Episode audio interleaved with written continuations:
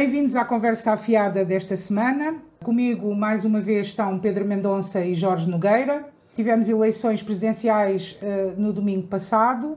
Marcelo Rebelo de Sousa foi eleito por 2 milhões e meio de portugueses. O presidente foi reconfirmado. Tem mais poder hoje do que há cinco anos, tendo em conta que a abstenção não foi tão negra como uh, se antevia, não é? Uh, Marcelo foi, foi reeleito com mais votos do que, do que Sampaio e Cavaco nas duas reeleições, batendo os dois também em percentagem de votos. Só não bateu Soares uh, nas eleições de 91. Uh, Marcelo fica para a história como o terceiro presidente a conseguir aumentar os votos totais numa eleição, de uma eleição para a outra e também o segundo presidente a conseguir uma maior distância face ao segundo, ao segundo classificado. Na noite eleitoral, vimos o, o presidente eleito, reeleito, a discursar sozinho na Faculdade de Direito de Lisboa. É, sem dúvida, uma vitória de, de Marcelo Rebelo de Souza.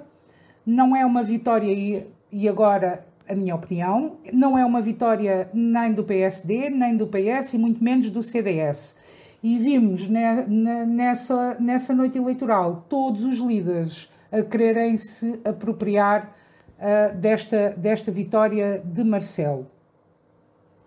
Uh, hoje vamos, vamos analisar estes resultados eleitorais. Vou começar por ti, uh, Jorge, até porque, como foi dito esta semana, há um elefante na sala, que foi a, a votação, a larga votação de meio milhão de portugueses em André Ventura, que se criou aqui um problema para a direita portuguesa. E vou começar por ti. Que leitura fazes destes resultados eleitorais? Olá Fátima, olá Pedro. Eu, eu, tenho que começar pelo princípio. O princípio é, são mesmo os resultados. E os resultados uh, da noite do, do passado domingo uh, significam para mim que, uh, que Marcelo Rebelo Souza alcançou uma tripla vitória com estes resultados. Em primeiro lugar, ganhou as eleições com um resultado superior a 2016, ou seja, acrescentou cerca de 100 mil votos ao resultado que tinha cinco anos antes. Conseguiu conter a abstenção nos 55%, e recordo que todos nós uh, estávamos a prever que essa abstenção ultrapassasse a casa dos 70%, e alguns até diziam que se podia aveirar dos 80% estancou em 55%, e por último, conseguiu também estancar o resultado eleitoral de André Ventura, uh, tornando, do meu ponto de vista, insignificantes os resultados eleitorais uh, de todos os restantes uh, candidatos. Há um quarto, há um quarto elemento deste, deste, deste, deste destaque que, eu, um, que, que, são números que são impressivos. Ou seja, uh, Marcelo Rebelo Sousa teve mais 2 milhões de votos do que Ana Gomes ou do que André Ventura. Uh, recordar que venceu, que Marcelo revenceu em todos os conselhos do país, o que é uma coisa única, e só não ganhou em nove freguesias das 3.092 freguesias existentes em Portugal. E isto, para mim, é, é, é expressivo e significa uh, que, que, Marcelo Rebelo de Sousa não é um político uh, qualquer, é alguém que está neste momento acima de, uma, de um conjunto de atores políticos e ele, sem qualquer dúvida para mim, é, é, é um intérprete capaz de representar-nos a todos enquanto povo.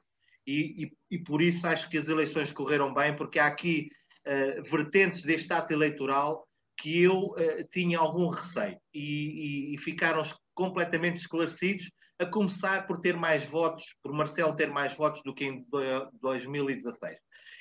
Uh, ah, depois, há aquilo que, uh, que, Fátima estava a dizer há bocadinho, há aqui assim um, um elemento que uh, todos nós vamos nos ter que confrontar com ele, que é realmente os, os cerca de os mais de 500 mil votos que André Ventura conseguiu nestas eleições. Não, não, desculpa corrigir-te, não chegou, é quase é quase meio milhão, mas não chega a meio milhão. Ana Gomes é que conseguiu 500. Ana, Ana Go, exatamente, Ana Gomes é que, cons é que conseguiu. Uh, mas, mas pergunto-te, uh, uh, antes de falarmos de. Era, era, era, onde eu ia, porque é, é só aqui, só neste. O, o, há um último vértice desta questão relativamente ao Marcelo que eu não sei o que é que vai acontecer a seguir por isto. Ele, criou, ele tem uma plataforma de 2 milhões e meio de votos. Como tu bem dizes, não é o PSD, não é o CDS, não é o PS, ninguém pode reivindicar esses votos. E eu tenho dúvidas eh, tenho, tenho uma certeza, em primeiro lugar, é que se houvesse uma plataforma para onde esses votos fossem transferíveis, nós tínhamos o fenómeno André Ventura e o fenómeno Chega mais estancado. Eu não, eu não consigo é prever para onde é que se vão dirigir esses 2 milhões e meio de votos e por isso tenho aqui alguma, alguma incerteza. Mas, ó Jorge, e ó Pedro, desculpa, eu já te passo. E, e a seguir pegas também nisto, nisto que eu vou dizer um dia ou dois dias depois, penso que foi dois dias depois de, de, de, do domingo, penso eu que foi na terça-feira, salvo erro, não, não consigo precisar, saiu uma sondagem se houvesse eleições legislativas, qual, quais seriam os resultados. E já te passo, Pedro Mendonça. Há uma subida do PS e há uma descida de, de, dos partidos à esquerda, eh, quer o Partido Comunista, quer o Bloco de Esquerda de facto, há uma subida uh, no, do André Ventura, mas a conclusão que se chega é que, pelo menos eu chego, é que o presidente foi eleito, do, é claro, de uma forma transversal, porque foi buscar votos a todas as forças políticas, mas o presidente, sobretudo, foi eleito com votos do eleitorado do PSD e do PS. É essa a leitura que eu faço. Uh, Pedro Mendonça, uh, a tua candidata Ana Gomes conseguiu o segundo lugar. Não há dúvida que fez um serviço à, à, à democracia, como bem disse o Jorge, estancou o segundo lugar. Eu não disse isso. Eu não disse isso, não, Fátima. Eh, eu não disse. Aliás, eu contesto mesmo isso e eu, eu acho mesmo que quem estancou uh, o fenómeno André Ventura foi mesmo Marcelo Rebelo de Sousa. Eu, por acaso, faço outra leitura, até porque li, li alguns comentários esta semana uh, e falei com algumas pessoas e sei que algumas pessoas votaram em Ana Gomes como voto útil, eh, que até teriam a intenção de, de votar em Marcelo e votaram em Ana Gomes, precisamente para que André Ventura não fosse o segundo, o, o, o segundo classificado nestas eleições. Portanto, eu acho que sim, é claro que ninguém tira o mérito aqui a, a Marcelo, é, é, não, não temos político igual neste momento em Portugal, mas apesar dos votos de Ana Gomes não servirem para nada depois destas eleições, não, acho que também não, não, os podemos, não os podemos descartar assim. Pedro Mendonça. Uh, olá a todos. É óbvio que isto foi uma grande, uma esmagadora vitória de Marcelo Rebelo de Sousa. Sobre isso não há a mínima dúvida. Uh, o, o, opositor de Marcelo Rebelo de Sousa foi a abstenção e o sentido cívico dos portugueses, mesmo em pandemia, uh, fez com que não tivesse uma oposição de facto. E porquê? Porque fez durante cinco anos uma, uma presidência que, tirando uh, uh, os extremos, uh, foi agradando a todas as áreas políticas e foi mantendo o país com estabilidade e sem guerras civis verbais e em exagero. É óbvio que Ana Gomes fez um excelente serviço ao país, isso aí eu não tenho, não tenho dúvidas, e, e, e retiro uh, esta análise da, da, votação da Ana Gomes da análise da votação de Marcelo, portanto, isolando, havia um espaço político que ficava completamente coxo, que era o europeísmo de esquerda e ecológico. E, portanto, ela consegue uh, uh, um resultado digno, um resultado que chegou para que não, não houvesse o desastre francês, não é? Em 2002, em França, o desastre francês é um candidato do centro-direita ganhar e o número dois uh, ser a senhora Le Pen. O que é que isto levou? Com a divisão da esquerda. Portanto, a esquerda portuguesa teve um comportamento, os partidos, não são as pessoas. Os partidos, nomeadamente o Bloco de Esquerda e o Partido Comunista Português e o PEV, tiveram um comportamento bastante deplorável nestas eleições porque hum, Jerónimo de Souza já tinha desistido uma vez para Sampaio. Uh, quer dizer, os candidatos do Partido Comunista desistiram muitas vezes uh, em favor de um voto útil, porque as presidenciais também são um voto ideológico, não estas, e por isso é que eu retirei o, o presidente da equação. E, portanto, o que eles estavam a, a tentar era esta desgraça, que era a, haver uma série de candidatos de esquerda, todos com baixa votação, e depois um candidato que, se toda a esquerda somada o suplantava em muito, aparecer como um grande vencedor. Ana Gomes salvou-nos disto, porque isto é uma ideia que, no fim de ficar enraizada nas, na cabeça das pessoas, que aquele afinal tem muitos, muitos, muitos votos, é difícil de parar. E eu aqui também avanço com outra coisa, que é, dizemos que 490 mil votos são muitos para um candidato e dizemos que 500 e tal mil votos são poucos para uma candidata. Portanto, há aqui temos que nos acertar. O vencedor é Marcelo. Como disse o Jorge muito bem, cilindrou os outros e, portanto, os votos a seguir às eleições presidenciais esgotam-se. Mas eu, oh Pedro, tu não, tu não achas uh, que essa é, é, precisamente pegando nisso que tu estás a dizer em relação aos partidos de, de, esquerda, quer o Partido Comunista Português, quer o Bloco de Esquerda, uh, que lhes correu no fim muito mal, porque quer dizer, eles saem, eles saem com um péssimo capital político destas eleições, não é? E saem, e, e, sim, o PCP aguentou a sua votação, mas em termos de capital político tens toda a razão. Porque se o PCP está tão preocupado com a extrema-direita em Portugal, como é que permite ir um candidato com a qualidade do João Ferreira até ao fim, sabendo que ia ter uma votação como a que teve, que é, pronto, digna, e as votações são todas sempre dignas. Agora, há uma outra coisa que mais importante, o que é que para onde vão estes votos? Porque estes votos da plataforma de Marcelo ou da plataforma Ana não vão para lado nenhum. Uh, uh, e a sondagem da, da, da Católica na noite, na noite eleitoral uh, mostrou isso muito claramente. Ou seja, a sondagem da Católica à boca das urnas deu 55% à geringonça, que foi é menos 1% do que teve na primeira geringonça, não é? Portanto, há aqui um continuar. Portanto, quem elegeu Marcelo Rebelo de Sousa foram comunistas, bloquistas, muitos socialistas, muitos panos, metade do PSD, talvez, não tanto, não tanto, não é possível ser tanto, quase nenhum CDS. E, portanto, nós temos aqui é o... Ai, Portugal, que direita vais ter? porque a esquerda está habituada a estas convulsões, a esta dispersão partidária e, e correu-lhe muito mal durante muitas décadas. A direita não. A direita não. E, pegando e portanto, na direita... o CDS está esvaziado e se juntarmos os votos do PSD, desculpa Fátima, os votos do PSD, que segundo a sondagem da Católica das pessoas que foram votar naquele dia e, nas, e também nos antecipados, nós vimos que Marcelo, a maioria dos seus votos, são socialistas, o que também tem a ver com a, com, com a presidência que teve, que não hostilizou um partido que não é o seu. Pegando nisso e, e falando ainda, na, na, temos que falar uh, nos discursos, não, não, não há como, e nos líderes. E, e pergunto, Jorge, eu a mim fez-me muito tempo. Eu, eu, eu, fiquei incrédula com o, o discurso de Rui Rio.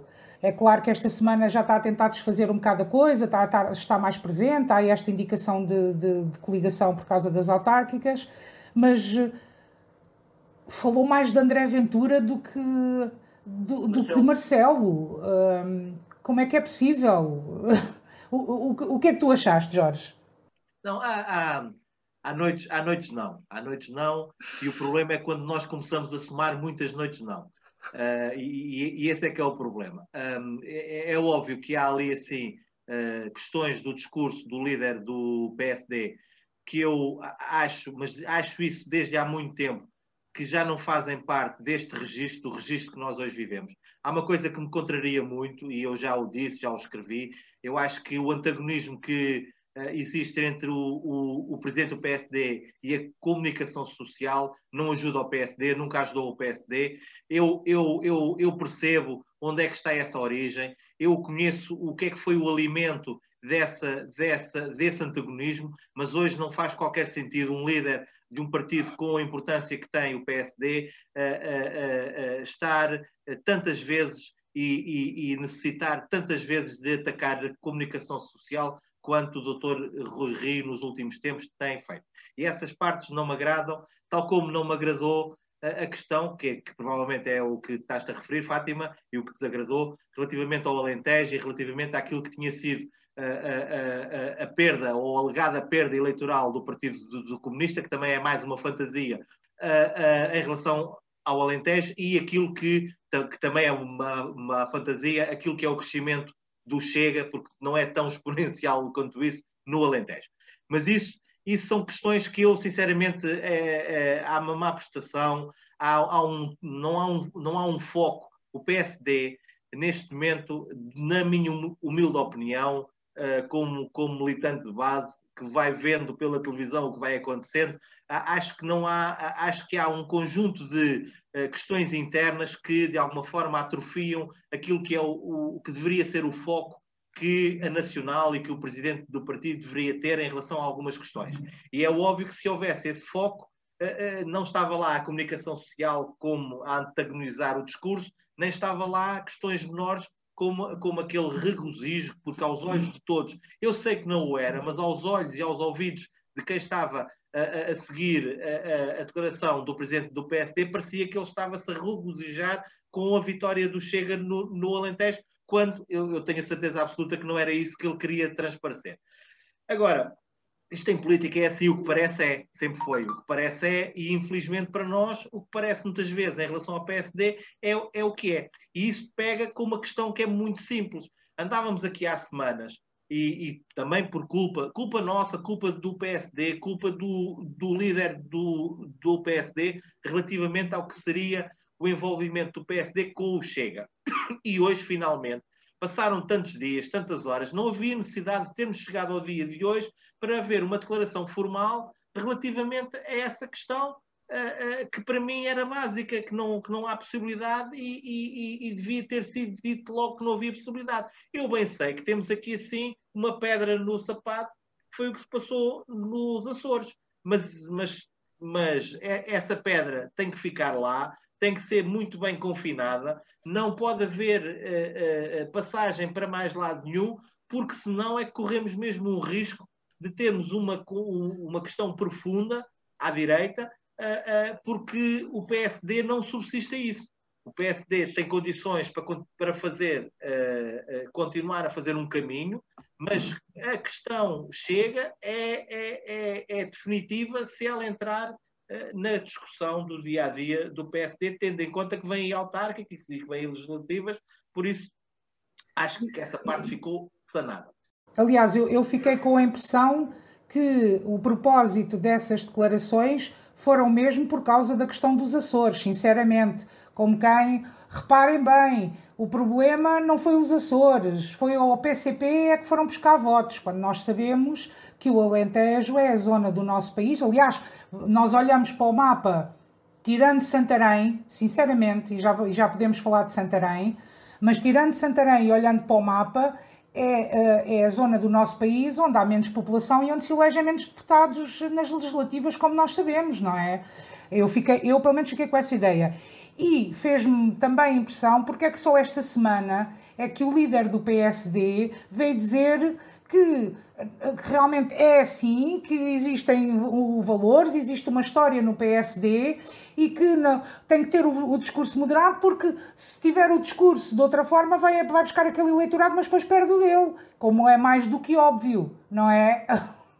Eu, eu achei o discurso de Rui Rio uh, fraco, por aquilo que vocês já disseram, e relacionando com este processo de intenções de, de uma coligação com o CDS a nível autárquico, uh, passou uh, de ser mau discurso para um discurso cínico, uh, porque Rui Rio negou coligações pré-eleitorais. Nada foi dito, absolutamente nada foi dito sobre pós-eleitorais, sobre acordos para assembleias municipais pós-eleitorais, para variações. Portanto, este este argumento que o Rui Rio terá cedido agora esta semana não me convence. Eu não sou de direita, mas uh, sou um democrata e, portanto, vou dar aqui uma dica aos, aos, meus cidadãos de direita para dizer aquilo que eu acho que a direita, que é necessário ao país, até para existir a alternativa, uh, deveria fazer. Eu, há uma, uma, um partido de direita, na Alemanha, que, em coligação com os liberais, soube tratar do assunto. E é, um, e é difícil, é difícil. É preciso uh, ir pelo rigor, é preciso ir pela sobriedade, pelo centro e por, pela não hostilização. Uh, em Portugal. O caminho, Pedro, peço desculpa, o caminho não uh, está identificado. Marcelo está... Rebelo de Souza identificou o caminho. Exatamente, exatamente. Marcelo Rebelo de Sousa identificou o caminho e não posso concordar mais contigo. Mas, indo aqui ao pequenino, não é? A uma visão mais, mais apurada, mais centrada, eu digo que se for para reeditar uma AD, então que se substitua o PPM pela iniciativa liberal. Nunca com um pós-eleitoral com o Chega. Portanto, nós estamos mesmo com o perigo, e não é do fim da democracia, não, não é essa a questão já, para já. Mas estamos no fim de um acordo que existe em Portugal e que nós já aqui falámos no, noutros, noutros programas, que é o Estado Social, que é uma série de, de, de, de, coisas que o PS, o PSD e o CDS e o Bloco têm em comum, e mesmo o PCP em certas franjas, e que pode desaparecer com a chegada do apoio do Chega. Portanto, eu vejo que o PSD é a única PSD, o que resta do CDS e a Iniciativa Liberal, a única via não é, não lhe vamos chamar cordão sanitário, não lhe vamos chamar ostracismo, mas vamos falar do diz-me com quem andas, dir-te-ei quem és. E, portanto, a direita democrática em Portugal, se quer ter, se se quer constituir como alternativa, deve fazê-lo em bloco, na minha opinião, mas democraticamente. Sobre o professor Marcelo Rebelo de Souza, uh, vamos esperar por este mandato. Eu estou, estou esperançoso, estou convicto que. Convicto não estou, estaria a mentir, mas estou esperançoso que ele mantenha aquilo que lhe deu os tais 70% e 80% de uh, aprovação e que eu vou mais longe, como disse a Fátima. Das pessoas, muitas das pessoas que estão contentes com Marcelo Rebelo de Souza votaram Ana Gomes. E, e com esse voto não estão a contrariar Marcelo. Até o estão a ajudar. Porque Marcelo, com o Chega em segundo, ficaria muito mais condicionado e o país ficaria muito mais extremado e numa altura de pandemia uh, era tudo o que não se desejava. Eu, por exemplo, eu, por exemplo em relação à, à, à deselegância do André Ventura de discursar depois da Ana Gomes, não é? Ele não era, ele não era o segundo classificado e todo aquele, aquele, aquele tom de ameaça ao PSD, eu acho que a consequência foi esta, esta intenção de coligação às autárquicas, até porque nós, antes das legislativas, temos, temos as autárquicas e, e, e, e as autárquicas vão ser importantes. Eu, quanto a mim, não sei se vocês querem dizer mais alguma coisa sobre a noite eleitoral, uh, se podemos passar às autárquicas. Eu, por exemplo, eu quanto a mim, eu acho que isto, e voltando aqui a, a Santarém, Santarém e Cartacho. 1.500 pessoas no Cartacho votaram no, no, André Ventura. E, se bem se lembram, uh, quando, quando os partidos começam a fazer contas aos votos, nas últimas autárquicas, nós vimos, por exemplo, e é essa a leitura que eu faço, a coligação Juntos pela Mudança, que foi buscar o, o Nuno Nogueira, o independente Nuno Nogueira, porque tinha tido um, um bom resultado com o Paulo Varanda na, nas eleições anteriores, 2 mil e tal votos, foi numa tentativa de ir buscar aqueles votos. Isto poderia, de alguma forma, não sei, se calhar em freguesias, não faço ideia, mas ser tentador começar a fazer contas a estes 1.500 votos, eh, no caso do Cartacho, em, Santarém e noutras zonas. Santarém já elege deputados, não é? Já temos alguma densidade populacional. Não sei que, que leitura é que vocês fazem. Jorge. Eu, eu, eu sou. Há aí várias coisas uh, que, que, que, referiste. Eu uh, queria começar do ponto de vista distrital. Um, é expressivo, é expressivo o resultado que André Ventura uh, alcançou. É, é, dos. E, é, e há aqui uma outra nuance que nós, ainda que houvesse mais candidatos que, represent, que representavam efetivamente partidos, nós não consideramos que nem que João Ferreira, nem que, nem que Marisa Matias uh, sejam verdadeiramente o Bloco e sejam verdadeiramente o PCP. Uh, uh, e eu quero acreditar, quero acreditar que, que não será assim do ponto de vista das autárquicas. E isso leva-me a que seja no, no, resultado que André Ventura conseguiu que eu, que eu diga que aquilo efetivamente será uma projeção de, do, dos resultados que o Chega teria se fosse a votos agora. E por isso é, é, é óbvio que um, um, se um partido, e no caso dele conseguiu somar 22 mil votos uh, a, a, aos votos que tinha obtido em 2019, uh, uh, multiplicou por 6 esses, os eleitores, é algo que tem que ser apreciado e é algo que tem que ser analisado, porque não, não, é, não é uma coisa comum que em, em, de 2019 para 2021 se consiga, se consiga tal desidrato. E, e, isso significava que se pegássemos no resultado porque isto também é um exercício que, que, que, também serve o que serve. Mas se pegássemos no resultado dele agora e comparássemos com os resultados das legislativas de 2019, ele elegia, o Chega elegia um deputado. Uh, e, e esta é, é, é, algo que nós temos de, de, considerar, porque os resultados aí estão. Uh, sobre o distrito, há, há, fenómenos, há fenómenos diversos em vários conselhos. Uh, uh, relativamente ao cartaz e relativamente àquilo que a Fátima estava a dizer do processo anterior, eu sinceramente não acompanhei muito de perto o processo anterior, não sou capaz de dizer se, o, se a chegada de Nuno Nogueira a este processo era, foi por isso ou foi por outros motivos. Acho que é um processo que já lá vai, não, não estou capacitado de o analisar. Aliás, nunca compreendi muito bem algumas questões e, e sinceramente não, não, tenho, não tenho esses elementos. O que eu sei hoje é que o resultado que André Ventura conseguiu no cartaz também nos deve, nos deve levar a, a equacionar, e ao PSD em particular, a equacionar um conjunto de questões, porque uh, uh, são, são, uh, são mais 1.137 votos do que tinha obtido nas, nas legislativas de 2019. Ou seja, 2019 no Conselho do Cartaz tinha 276 votos, e agora passou a ter 1413. E, e isto são cinco vezes mais, e, e é um, um, crescimento importantíssimo, e tem que, e, e certamente que há uh, vários eleitores de outros partidos que anteriormente votaram noutros partidos e que estão e que, e que entregaram o seu voto a este, a este uh, suposto ou alegado projeto, e, e, vamos ter que questionar porquê. Há aqui, há aqui, do meu ponto de vista, não serve muito nós escandalizarmos, perguntarmos porquê, como é que foi possível, que horror. Acho que há, acho que há um conjunto de expressões que nós vamos utilizando, mas vamos ter que as, as pôr de lado, porque há perguntas que têm que ser feitas. E, e, e a principal pergunta que eu coloco é, é, é, é, o, que é que, o, que é que levou a que um conjunto de eleitores uh, uh, escolham este, este tipo de solução e estou, tenho a certeza que encontrando resposta para esta pergunta, nós chegamos a, a outras conclusões e chegamos provavelmente um, a conclusões que nos devem, do ponto de vista político, apresentar outros, outros programas, outros, outros resultados, outras propostas aos, ao eleitorado.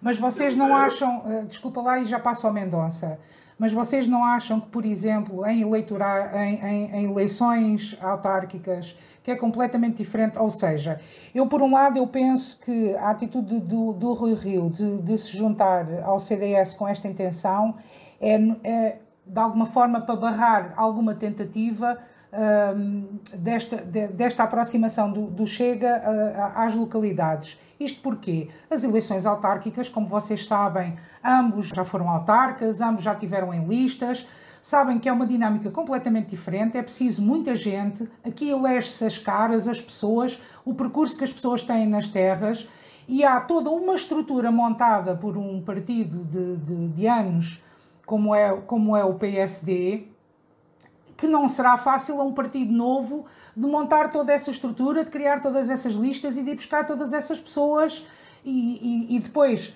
lá está, essas pessoas vão ser submetidas uh, ao eleitorado e àquilo que as pessoas. Porque eu não estou a ver, uh, por mais que o André Ventura viaje pelo país inteiro, eu não estou a vê-lo aí falar por cada candidato a presidente de junta, por cada candidato a presidente de Câmara, por cada candidato a presidente da Assembleia Municipal. Uh, e as pessoas não vão falar, nem vão ter o discurso, nem vão igual ao que, ao que ele tem, porque isto é, para mim, é um fenómeno que se deve àquela pessoa, ao carisma dela e à forma como ela, como ela fala, como discursa e tudo mais, penso eu. Uh, Pedro Mendonça, não sei o que é que pensas sobre isto. Eu, eu, eu acho que, obviamente, o Ventura está em Portugal, como a Le Pen está, está em França e como o Albarrar, ou como é que o homem se chama no Vox, em Espanha e por aí fora. É óbvio que o populismo tem que ter um populista. Uh, e, portanto, a extrema-direita ou a direita radical, ou queiram chamar, uh, arranjou este homem. Se formos transpor para uh, as legislativas, é um erro, porque eu volto novamente à sondagem da Católica, que assustou quase nas eleições, em que o, o Chega já desce para 9% e numa pergunta feita no dia em que as pessoas estavam a votar, alguns 15% ou o que foi, 12%, 12 e 13 praticamente um, não, 12 praticamente, votaram no, no, no, Ventura e depois só 9 é que disseram que votaram no Chega. Antes disso, ainda vamos ter as autárquicas, onde tu muito bem disseste, vai, julgo eu, que não tenho visto muita qualidade no, nos quadros do Chega, não é? Portanto, são essencialmente pessoas que saem do, do PSD e do CDS porque perderam, perderam influência nos seus, nos seus partidos e são pessoas fracas, politicamente fracas ou não teriam saído de partidos grandes para ir para um partido pequeno, porque ideologia não é, uh, nitidamente, ou não tinham estado nos outros partidos. E, portanto, se fizermos uma análise matemática simples, nas, na, nas últimas autárquicas, no cartaz, a esquerda teve cerca de 7 mil votos. Neste das presidenciais, se juntarmos Marcelo e a esquerda, há 7 mil votos. Portanto, a direita no cartaz continua entre Maia e. Eu sei que Marcelo é, é direita, mas eu estou a falar numa direita uh, democrática. Entre os outros, uh, tem muitos votos? Tem. Podia eleger um vereador no cartaz? Podia, mas isso é conforme o candidato. E, portanto, aí ainda vamos esperar.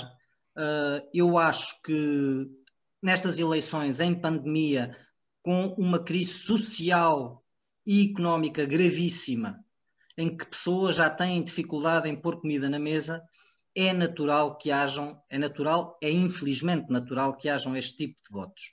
Por exemplo, no Alentejo o PCP desceu pouquíssimo, por exemplo, o PCP já não liderava Porto Alegre, o PCP já não liderava Évora, o PCP já não liderava Beja. Portanto, vamos uh, dizer as coisas como elas são. Há muitos anos. Há muitos anos. Porto Alegre acho que há, há quase 20. Um, ou 20 mesmo, ou mais. E, portanto, há aqui, há aqui coisas que têm que ser ditas, e, por exemplo, eu não quero acreditar, mas é uma coisa que reflito bastante e não tenho dados para ter uma opinião, que é as estufas no Alentejo, com a quantidade de trabalhadores estrangeiros que vieram, as estufas neste momento, por motivos não relacionados com a pandemia, mas com a, a, os ciclos agrícolas, estão a passar dificuldades. Portanto, nós estamos com 100 abrigos a aparecerem no Alentejo pessoas que não são portuguesas e que vieram para cá trabalhar e que vieram para cá trabalhar criadas. Eles não estão a dar despesa, eles estão-nos a dar lucro, se for possível ver, analisar assim uma pessoa, que eu não o faço, mas para as pessoas poderem perceber aquilo que eu quero dizer. E, portanto, há aqui um voto racista, obviamente, no Alentejo, porque tiveram um confronto deste voto, este, pequeno voto que ele teve, não é? Porque tiveram um confronto com uma realidade que lhes era desconhecida.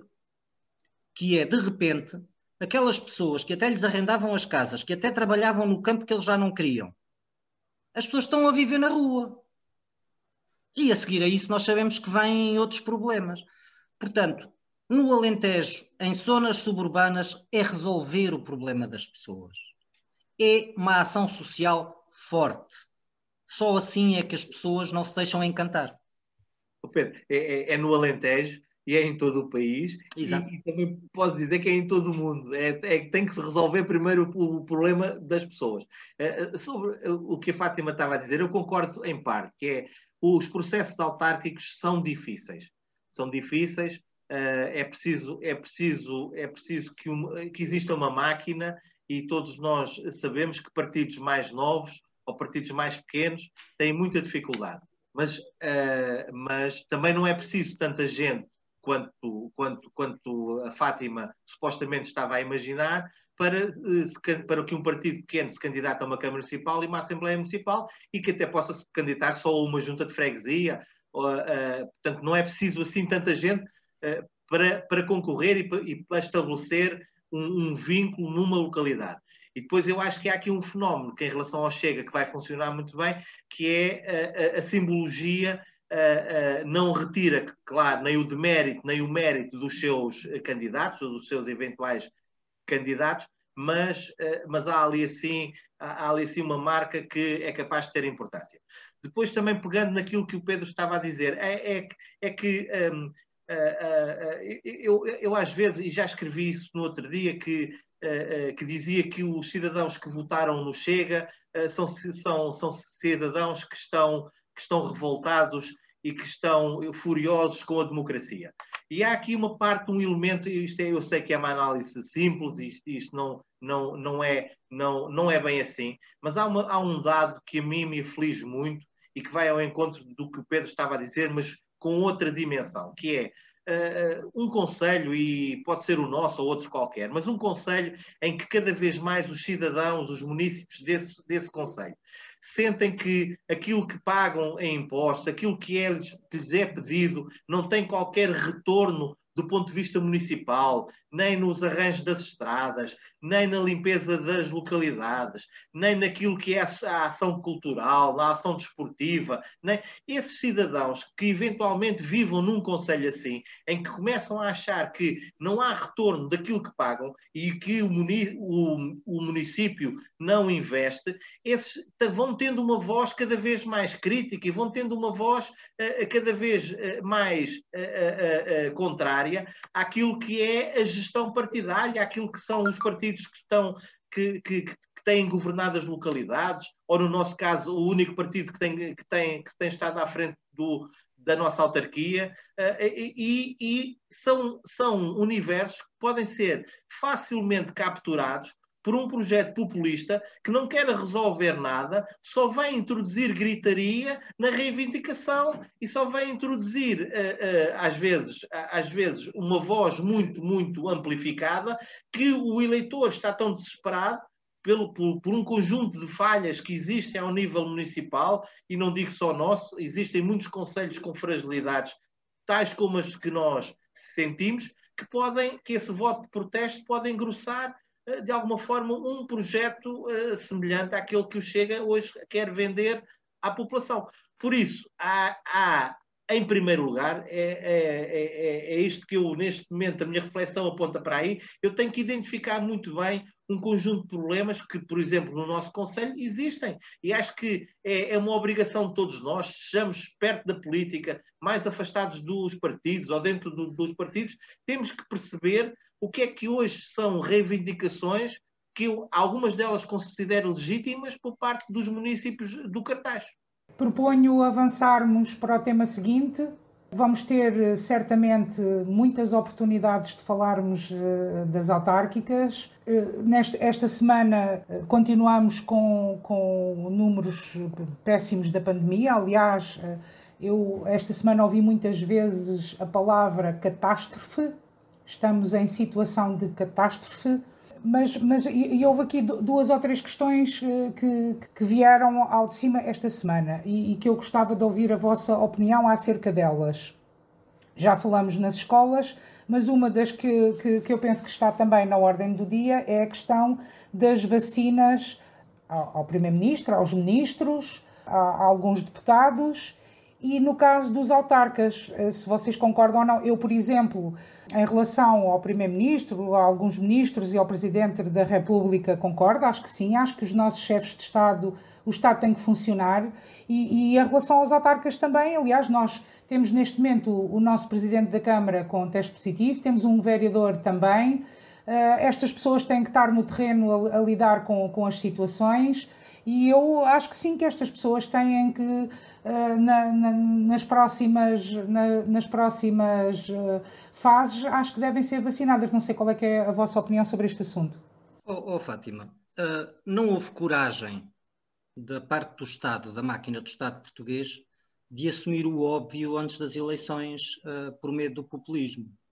E o óbvio é o Presidente da República o Primeiro-Ministro, alguns ministros e os vereadores da Proteção Civil nos, nos conselhos e os presidentes de Câmara têm que ser vacinados. Têm que ser vacinados.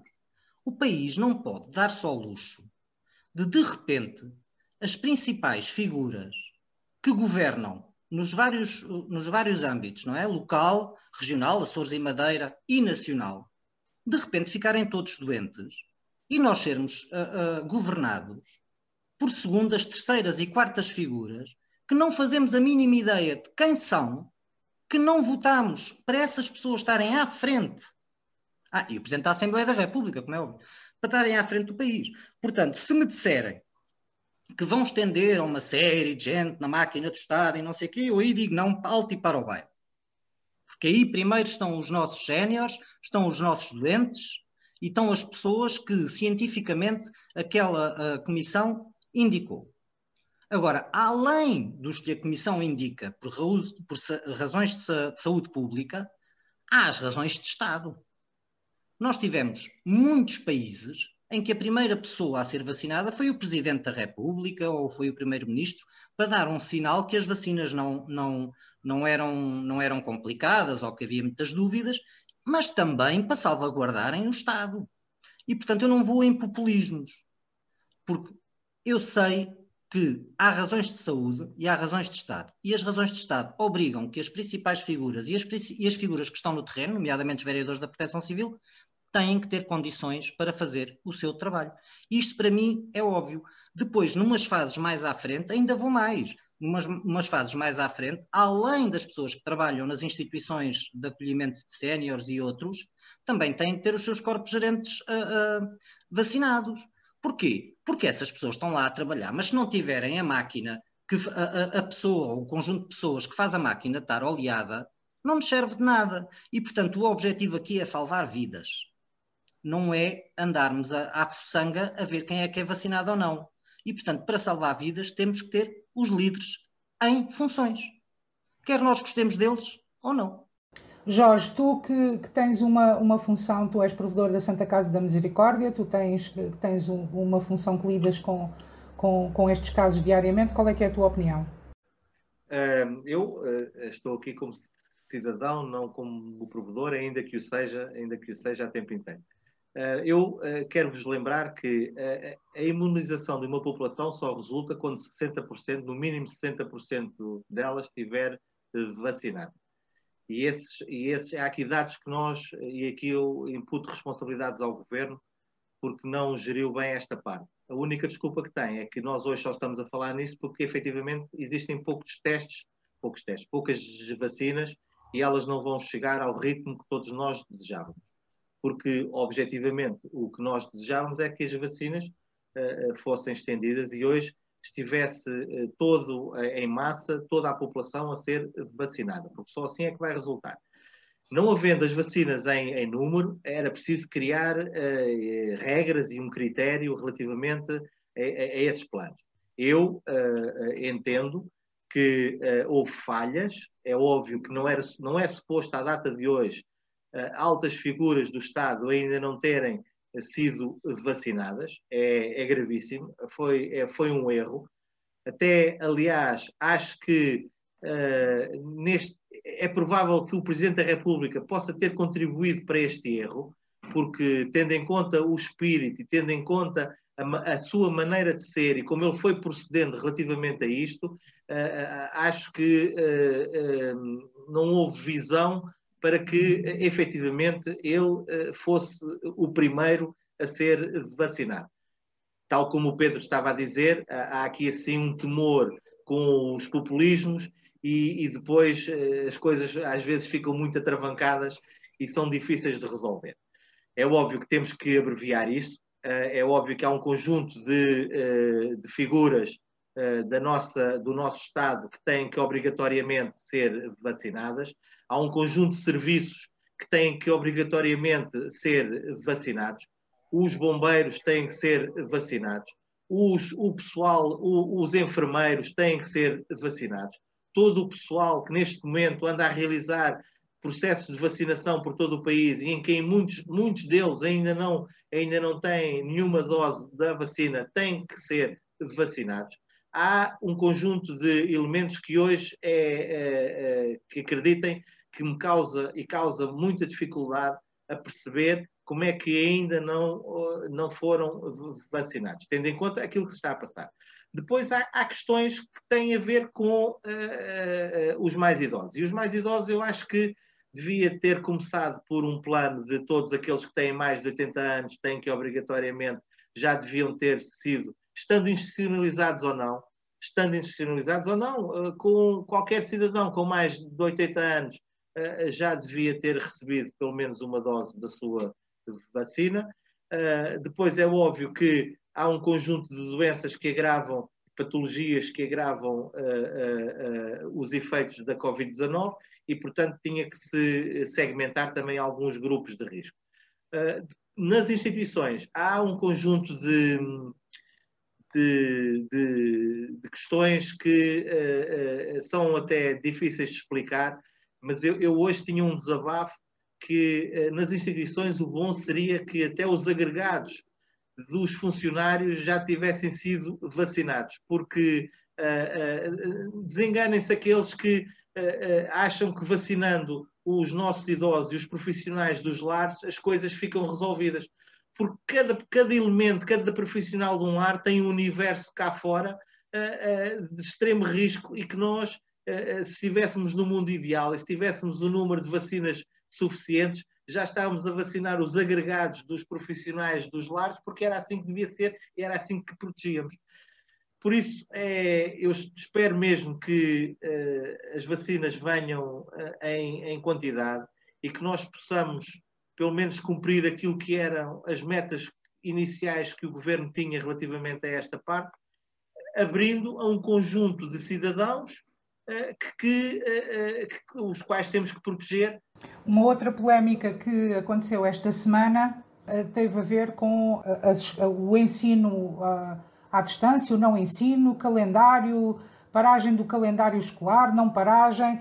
E esta, e esta polémica andou à volta do, do Ministro da Educação. O António Costa já veio dizer que não era bem assim, que não houve proibição, que aquilo que aconteceu foi um adiamento. Qual é que é a vossa leitura sobre este assunto? Pedro? Olha, eu para mim, uh, só, só, antes de, de, ir à escola, vou só abrir aqui um, um pequeno parênteses. Um, Desengane-se quem pensa que o Covid uh, só ataca uh, pessoas mais velhas. Hoje, as faixas etárias mais contaminadas, podemos dizer assim, a primeira são entre os 40 e os 49 anos. E a segunda foi entre os 50 e os 59 anos têm uma recuperação muito superior. Eu sei, eu sei. Uh, os mas, de recuperação. Mas, ó oh Jorge, mas contaminam as pessoas mais velhas. Certo, certo. E, portanto, há que desenganem-se. As gerações da meia-idade são contaminadas. Safam-se mais rapidamente, sem dúvida, se não tiverem doenças. Mas têm pais, têm tios, têm funcionários, têm patrões, têm todo um ciclo social à volta que pode dar em tragédia. Portanto, meus amigos e amigas que nos estão a ouvir, uh, muito cuidado. Em relação à parte da educação, eu acho que mais uma vez o, o, o governo tem uma, um problema enorme de comunicação. Um problema enorme de comunicação. Eu acho que a medida foi uma boa medida uh, e passo a explicar porquê. Porque uh, quando o calendário letivo tem que ser igual para privados e para públicos como é óbvio. Agora, o que não é, o que não foi proibido e pareceu que foi proibido foi o acompanhamento. Se os privados, as pessoas pagam, há outras condições, é, é uma classe social por norma, uh, tirando algumas aldeias em que têm associações o Estado, uh, por norma mais confortável e, portanto, têm meios e recursos humanos, por exemplo, para fazer uh, aquilo que se, se dizem as explicações o apoio ao estudo. E, portanto, os miúdos, neste período de férias, porque é onde que eles estão, estão em férias, e as férias foram sempre iguais para todos, e eu espero que continuem sempre a ser iguais para todos. Agora, como sempre aconteceu, infelizmente, os meninos mais ricos podem ter outro acompanhamento que os meninos mais pobres não têm. E, portanto, isso continua a ser legal. Lá há de chegar o dia em que todos têm as mesmas oportunidades. Porquê é que não foi feita a telescola? Porque a telescola não tem os computadores necessários que o governo uh, tentou arranjar e não conseguiu e não consegue uh, admiti-lo uh, politicamente. E a telescola, sem esses materiais, tem problemas gravíssimos, como vimos no ano passado. E depois, ainda por cima, pelo que se sabe nos jornais e, e, e, conversas, houve uma grande guerra em Conselho de Ministros sobre isto. Porque tu tens muitos especialistas que dizem que dois ou três anos seguidos de telescola é prejudicial para os miúdos eu acho que é mais prejudicial eles irem às escolas e, portanto, acho que é preferível a telescola. Agora, ninguém proibiu ninguém, mas pareceu. Okay. O que se fez foi mudar o calendário. Ok, Pedro, tens de terminar o que eu, já vamos com, com muito tempo. Uh, Jorge, tens, uh, tens alguma, alguma consideração sobre este assunto? Eu, eu o que gostava mesmo era que uh, as coisas tivessem sido definidas antecipadamente, com tempo, porque não é, acho eu, uh, que não era difícil de prever que uh, tal podia acontecer. E o que eu suspeito e o que eu vi é que não havia um verdadeiro plano. É, é óbvio que há, há, há, se houvesse um plano, se calhar tinha-se tinha -se empurrado as férias de, de Natal por mais, por, por, por, mais um tempo, se calhar tinham-se feito outras coisas, mas não, não havendo esse plano, não é que se esteja a improvisar, mas às vezes parece mesmo que estão a improvisar, uh, e é essencial que uh, seja estabelecido alguma ligação com, dos alunos com a escola, seja por via digital, seja encontrando anos escolares que possam frequ frequentar a escola presencialmente. Agora, é, é, fundamental encontrar, encontrar um plano. É, é óbvio que não vai satisfazer todos, é óbvio que não vai, não, se calhar vai provocar algumas assimetrias, é, é óbvio que não vai resolver problema nenhum, mas nós neste momento estamos, estamos em pandemia e temos, e temos que resolver questões que são têm uma prioridade absoluta. É, é claro que a educação também tem, mas neste momento temos, temos um outro chapéu que tem mais importância. Muito bem. Pedro Mendonça, notas finais, vamos mesmo que, muito rapidamente, que já, já vamos com, no limite do nosso tempo. Não tens notas finais, Pedro Mendonça? Tenho, tenho. A minha nota final é muito rápida. São, infelizmente, os mortos que têm existido em Portugal. Portanto, é mais que uma nota final, é um apelo. Fiquem em casa a todos aqueles que puderem e todos aqueles que têm que trabalhar, façam-no com segurança por favor, não vamos, uh, numa pandemia, acabar com uma geração que tanto deu ao país. É só isto. Jorge? É, é, é uma nota final uh, quase de, de, última hora, em que as organizações do setor social uh, anunciaram que já foram realizados 160 mil vacinas no, no, no pessoal dos lares e que, e que disseram e que referiram que é um número satisfatório, tendo em conta que este processo. Primeira dose. Duas semanas. Primeira dose. Já, já, já sítios eh, em que já vão na segunda dose. Ótimo. A minha nota final uh, tem a ver com um, um, um estudo que, que, saiu esta semana e tem a ver também com o facto de estarmos em confinamento. Em 2020, entre abril e outubro, registaram-se 24 mil queixas de violência doméstica em Portugal.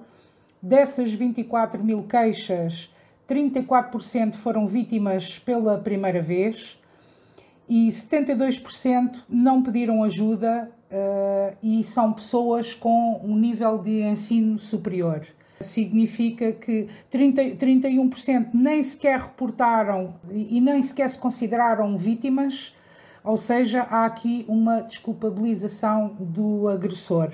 Digo ainda que eh, em 2020 registaram-se 32 vítimas, mulheres que foram eh, mortas por violência doméstica.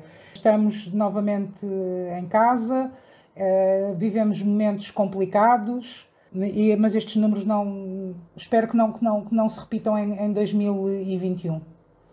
E terminamos eh, por aqui uh, esta semana. Cá estaremos para a próxima semana com novos temas. Fiquem bem